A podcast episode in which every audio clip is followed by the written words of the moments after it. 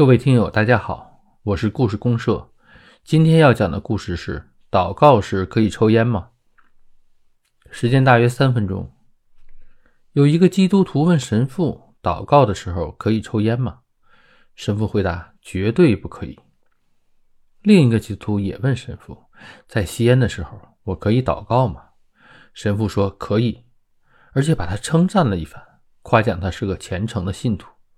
明明是一回事儿。但是措辞变了一下，得到了截然相反的答案。但是措辞变了一下，得到了截然相反的答案。这就是框架效应。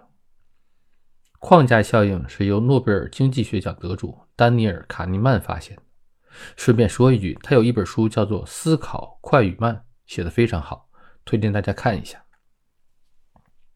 框架效应的含义是针对同一个问题。两种逻辑意义相似的说法会导致不同的决策判断，这种现象称为框架效应。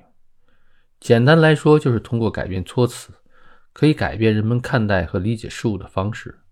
我们说的话就像一个无形的框子或架子一样，扔进了听众的脑海里。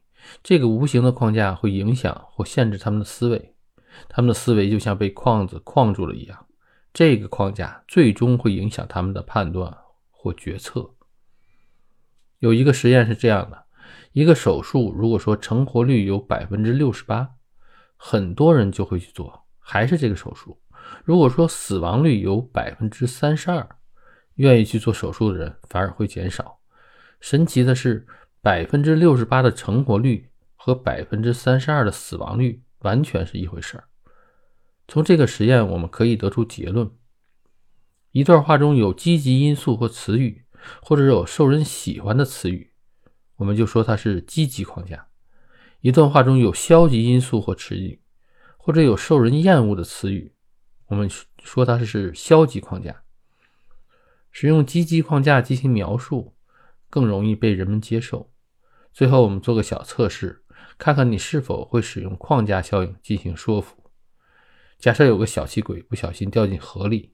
你趴在岸边喊道：“快把手给我，我把你拉上来。”但这个吝啬鬼就是不肯伸出自己的手，眼看小气鬼就要被淹死，请问你该说什么才能让他伸手？